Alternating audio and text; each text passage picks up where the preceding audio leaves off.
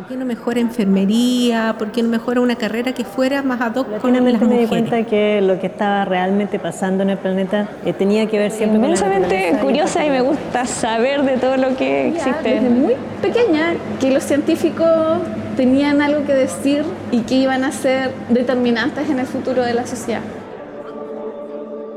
Estás escuchando la segunda temporada de La Ciencia de la Ballena en podcast. En esta temporada te estaremos compartiendo historias e investigaciones de mujeres científicas del área de las ciencias naturales.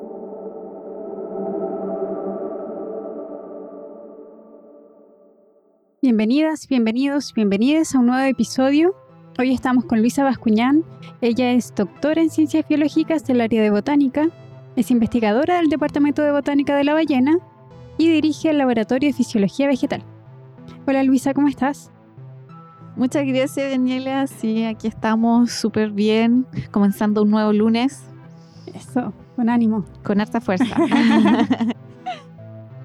Luisa, tú que trabajas en el área de fisiología vegetal, ¿a qué nos referimos cuando hablamos de fisiología propiamente tal? Y bueno, especialmente tú trabajas estudiando el estrés. Sí. Y cuando una piensa en estrés, o más bien cuando una está estresada es como cuando una está nerviosa o frustrada porque, no sé, tiene, tiene muchas cosas que hacer pero poco tiempo, o se viene un certamen y ya, hay que estudiar y como, ah, como que en la cabeza te hace, ah, pero en las plantas, eh, cuando se estresa, ¿de qué estamos hablando cuando una planta está estresada? Sí, mira, por ejemplo, yo creo que, que el estrés es similar es cuando salimos de, nuestro equilibrio, por así decirlo, en ser humano. Pero la verdad es que las plantas siempre están expuestas a condiciones estresantes, ¿ya? Siempre. Pero el, el, significado en general de estrés es cuando sale como se sale del equilibrio, ya, del punto de homeostasis, de lo óptimo, ¿ya? Pero la verdad es que las plantas casi nunca están bajo las condiciones óptimas, salvo algunas regalonas que crecen bajo condiciones, no sé, de cámara, ¿ya? Pero siempre están bajo condiciones, por ejemplo, de exceso de intensidad lumínica, de falta de nutrientes en el suelo, de, no sé, algún estrés biótico, a un bichito que les coma las hojas, entonces siempre están bajo condiciones de estrés, bajo condiciones naturales, ya, siempre hay algo. ¿ya? Pero es, el estrés es cualquier cosa que las saca de su óptimo. Pero siempre están expuestas por su naturaleza inmóvil, que no pueden ir y arroparse, por ejemplo, y ponerse un chaleco, estrés por frío. No, ellas tienen que aguantar ahí estoica bajo sus condiciones que les tocan. Eso, eso. Eso es como resistir el estrés. Y nosotros en, fisiología vegetal lo que hacemos, eh, en realidad la fisiología lo que hace es estudiar, entre comillas, eh, las respuestas del individuo que cómo funciona el individuo, cómo responde al ambiente, cómo responde bajo cierta situación. Por ejemplo, de estrés, estrés, distintos tipos de estrés, bióticos y abióticos. Bióticos, por ejemplo, de interacción con otras plantas, bichos, o abióticos que son el clima, fundamentalmente sobre todo ahora, por ejemplo, con lo del cambio climático, cambios en las precipitaciones, que trae cambios en, también en, el nivel de CO2 a las que están expuestas las plantas y también sus nutrientes. ¿ya? Y en ese caso, ¿qué, ¿qué tan rápido puede responder la planta, digamos, a este cambio climático, a, estas sequías que, por ejemplo, en el norte hemos visto estos años? Bueno, yo creo que ahí está la gracia de nuestros estudios, porque aquí eh, todo depende. la típica palabra de biología depende.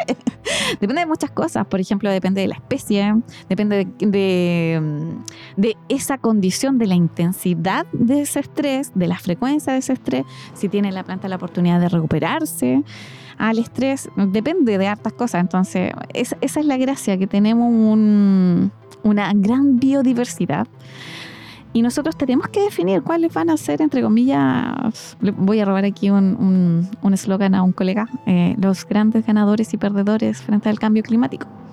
¿Ya? Entonces, eh, en eso estamos, en tratar de entender qué es lo que va a ocurrir. Ya, oh.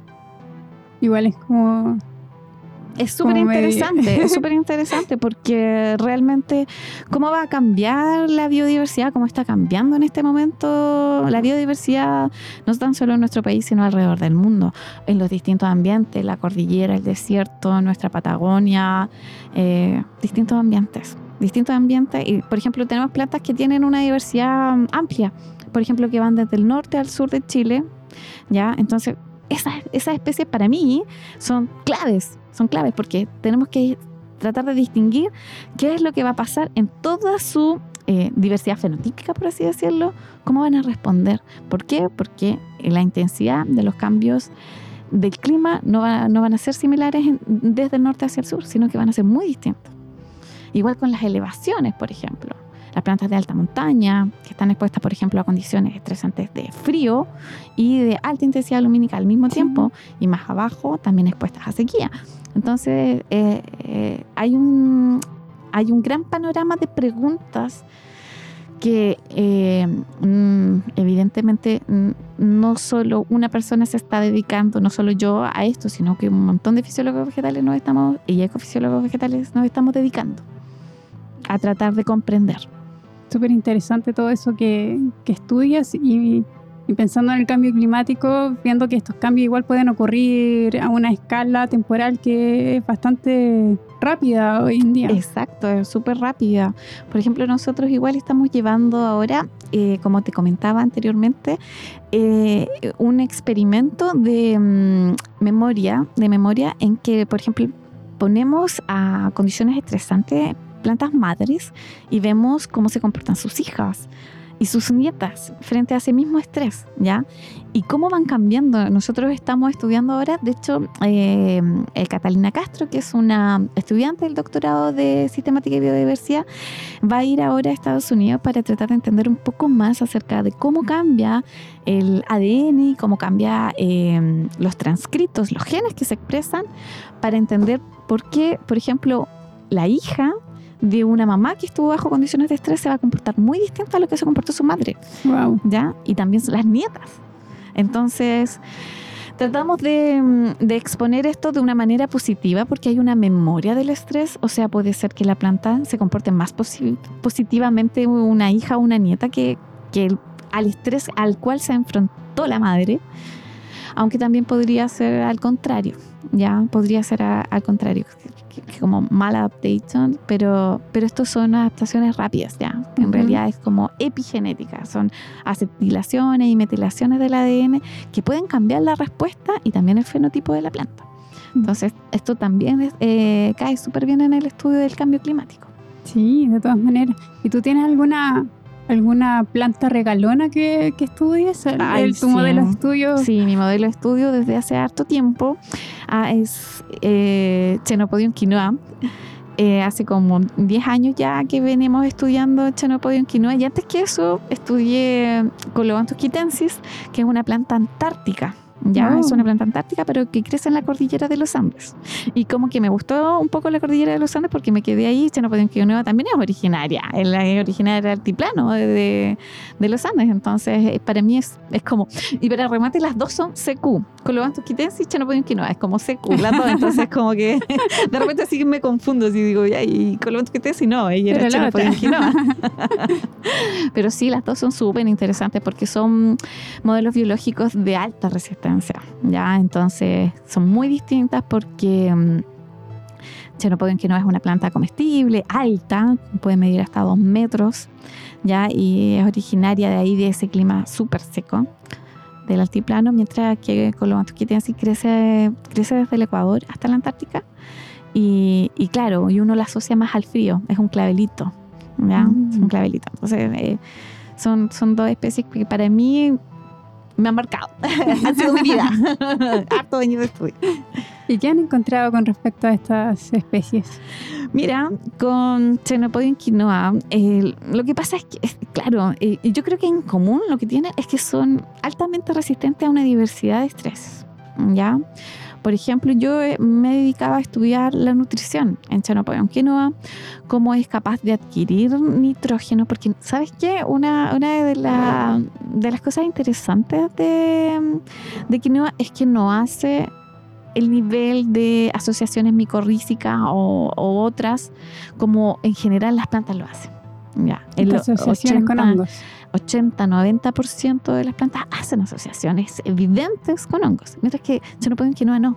Entonces, ¿cómo se nutre? Entonces, eso para mí ha sido súper interesante y eso es lo que he estudiado, me he dedicado a estudiar porque es súper eficiente en cómo capturar ese nitrógeno, llevarlo a la hoja para que se convierta en rubisco, que es la proteína que hace la fotosíntesis, y mientras más fotosíntesis, más productividad de la planta más número de hijos, vale decir semillitas, o, productividad en general, biomasa. Eso, eso, es lo que yo he estado tratando de investigar en Chenopodium quinoa, ya, y ahora nos vamos a esta parte como de la memoria, qué pasa si las plantas crecieron bajo, bajo eh, estado nutricional, poquito nitrógeno, por así decirlo, o alto o óptimo nitrógeno, ya, entonces, ¿y cómo se desarrollan las hijas y las nietas? Y en eso estamos. Eh, con Colobanthus quitensis, mi estudio es como más antiguo, que fue eh, con, la especie con la que yo trabajé en mi tesis de pregrado y posgrado, ¿ya? Y ahí estábamos estudiando eh, la dual resistencia al frío y a las altas intensidades lumínicas, ¿ya? Y entonces estudiamos distintos ecotipos a lo largo de Chile, ¿ya? De la, de la cordillera de los Andes y vimos que si habían diferencias o no entre estos ecotipos. Ya, también fue, fueron estudios súper interesantes y también espero ahora seguir con eso, ya en otros proyectos también. Son plantas así como que realmente tenemos que tratar de entender qué es lo que está pasando porque nos pueden enseñar mucho. Claro, sí, no suena, suena genial y además que son tan distintas, pero cada una tiene lo suyo. Me imagino que todas las especies al final tienen lo suyo y uno, y uno cuando se enamora de, de una quiere estudiarla y la estudia, la estudia y quiere saber vida, pasión y obra de la planta y poderlo lograr entender eh, cómo es, por qué vive ahí, eh, por qué hace lo que hace. Claro, sí, yo creo que eso es lo que me ha pasado. Un poco uno como que se enamora de eso y cuando claro, tú mientras más las conoces, como que más te gusta estudiarla. Entonces es súper entretenido eso. Yo la verdad que yo así como una agradecida de haber estudiado estas especies porque realmente son súper interesantes. Y a lo mejor, como tú dices, quizás también otras especies también son súper interesantes, evidentemente. Lo que pasa es que uno eh, desarrolla cierto, cierto cariño por, por la especie que uno estudia. Eso, eso nos pasa siempre en biología. Sí, de todas maneras.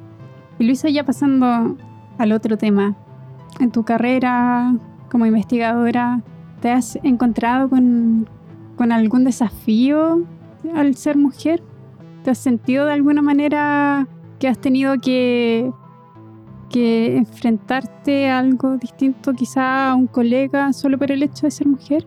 Sí, yo, yo a veces pienso que igual este, esta área es menos discriminadora por sexo que otras áreas de, trabajo, por así decirlo.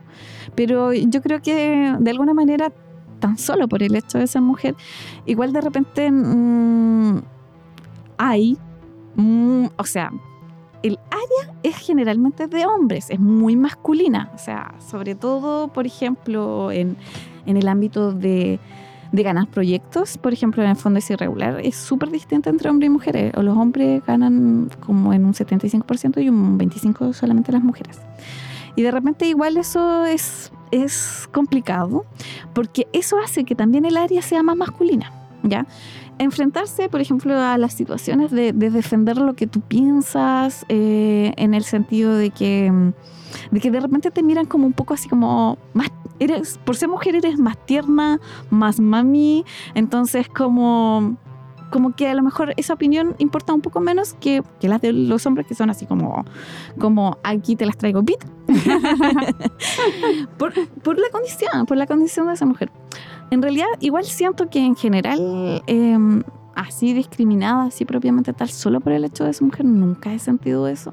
Sin embargo, igual siento esa diferencia, ya, que en general no, no ocurre con los hombres. Pero yo creo que la gran, la, la gran diferencia que existe es eso. Es, por ejemplo, al principio cuando nosotros empezamos la carrera, ya sea doctorado, postdoctorado, incluso llegamos, por ejemplo, a, a competir por, por fondos ya en los Fondesit, hasta el Fondesit de inicio es bastante similar el porcentaje en que ganan hombres y mujeres. Sin embargo, cuando damos el gran salto al Fondesit regular, ahí es como donde hay muchas más diferencias. Y este fenómeno está estudiado en otros países igual, que está muy relacionado con el momento en que las mujeres comenzamos a ser madres. Y nos interesa también cuidar de nuestra familia. Y en realidad yo creo que ese es, el gran desafío porque eh, históricamente a las mujeres nos ha quedado el, sistema de cuidados, tanto, tanto de los hijos como de los padres que también coincide que, tus padres se comienzan a ser más abuelos o incluso, incluso hermanos. Siempre e, esa, esa parte de los cuidados cae sobre las mujeres. Y eso evidentemente tiene repercusiones en, tu tiempo. Yo creo que, la, por ejemplo, una de las grandes complicaciones que yo he afrontado es el sentido de culpa. Así como, hoy, en este momento yo debería estar trabajando y estoy con mi guagua llevándole al médico porque lo necesito. Ya necesita ir al médico, pero yo debería estar trabajando a esta hora. Y por el contrario, hoy estoy trabajando y mi guagua está enferma. Entonces, yo creo que ese, ese sentido de culpabilidad no creo que lo tengan los hombres. O lo tienen en mucho menor grado que nosotras. Yo creo que ahí hay una gran diferencia. ¿Y eso vendría siendo algo social que se da en nuestro país o en la mayoría de los países? Yo pero quizás no tanto en otros. Yo creo que es socialmente impuesto y nosotros estamos un poco retrasados con eso. estamos retrasados en comparación con, con Europa. porque bueno, sí, pues, si nos miramos con Latinoamérica, a lo mejor estamos un poquito más desarrollados que los países de al lado, pero realmente yo creo que es algo impuesto social. Sí, pues sí, en general siempre a las mujeres se les pregunta sobre los hijos. Mm. Eso. De cierta manera va como... Yo creo que como que retrasa un poco. Y esta carrera, lo que sí tiene que a lo mejor que no tienen otras, eh, otras, otros trabajos, como por ejemplo, no sé, ser secretario, ser médico, es que esta es una carrera contra el tiempo. Eso siento yo, que realmente es una carrera. Porque tú en cierta cantidad de años tienes que tener ciertos productos, vale decir, papers, proyectos libros, este tipo de cosas. Y eso siempre se te mide en el tiempo, ¿ya? Entonces, por el otro lado, creo que igual se están dando en este momento ciertas facilidades para que podamos hacerlo. Por ejemplo, Anita implementó que podamos incluir o se le suma un año a tu producción por cada hijo que tienes. Claro, que antes no estaba. Que antes no existía. Y entonces yo creo que igual eso es como bien, bien por nosotras, bien por nosotras. Igual, por ejemplo, ahora en las becas para hacer pasantía en el extranjero, homologaron los cupos para hombres y mujeres. ¿Ya? Ahí nunca ha habido mucha brecha, ¿ya? Entre hombres y mujeres. Pero es bueno marcar, empezar por ahí, empezar por algún punto. Entonces, para mí eso eh, son pasos que son importantes, son pasos que se están dando, porque igual uno mira qué, es lo que está pasando en Europa. Ya, en Europa también están dando, por ejemplo, proyectos a los cuales solamente pueden postular mujeres. ¿Ya? Entonces yo creo que esa es como tenemos que ir hacia allá. Si queremos fortalecer la investigación de las mujeres, tenemos que ir hacia allá. Y no tenemos que inventar la rueda, tenemos que mirar un poco para el lado. Sí, de todas maneras hay que ir viendo qué es lo que se puede hacer para ir equiparando la cancha y ver lo que se está haciendo en otros lados para crear más oportunidades para fortalecer a las investigadoras. Y, en realidad en todo sentido, o sea, hace poco mencionaba el tema del cuidado. Eh, recuerdo, por ejemplo, en el tema de postnatal en algunos países europeos, este dura lo mismo tanto para la madre como el padre. Y así desde temprano se comparte el cuidado y no se carga para un solo lado. Sí, mm, sí, pues porque así repartes el cuidado, repartes el tiempo del cuidado, que yo creo que eso es como lo más importante. Yo creo que eso es lo que puede hacer la gran diferencia. No solo darle el cuidado a las mujeres, no, y que tú no te sientas culpable tampoco de que, oye, sí, ahora le toca con el papá. O sea, a veces, lamentablemente, no hay un papá. Entonces, igual te toca. sí complicado eso, pero esperemos que en el futuro se den las condiciones, se den, digamos, las políticas necesarias para que uno pueda ser tanto madre, científica y todo lo que uno quiere hacer. Sí, mm, tenemos esa capacidad de poder hacer muchas cosas a la vez, ya, ser madre científica y, y, también, por ejemplo, involucrarnos en lo que está pasando en el mundo, en el área política, por ejemplo, qué está pasando en Chile, qué pasa con el impacto del cambio climático, en, en todas las áreas podemos estar presentes, pero sí necesitamos un empujón y sobre todo necesitamos ese empujón en ese tiempo, en ese momento, cuando entre comillas tienes como 30 años, quieres formar una familia, pero además quieres seguir en ciencia, ahí yo creo que ese es como el momento clave, porque ahí es cuando muchas mujeres renuncian, renuncian a la carrera. Y, y la idea es que no, porque nosotros fortalecemos la ciencia, hacemos que la ciencia sea mejor, porque tenemos distintos puntos de vista. Claro, y con ese potente mensaje que nos da Luisa, despedimos este episodio. Muchas gracias Luisa por todo, por todas tus palabras. No, gracias a ustedes, gracias a ustedes por, por invitarme a decir lo que pienso. y la pasé muy bien aquí en la entrevista, así que muchas gracias a ustedes. Chau, chau. Chao.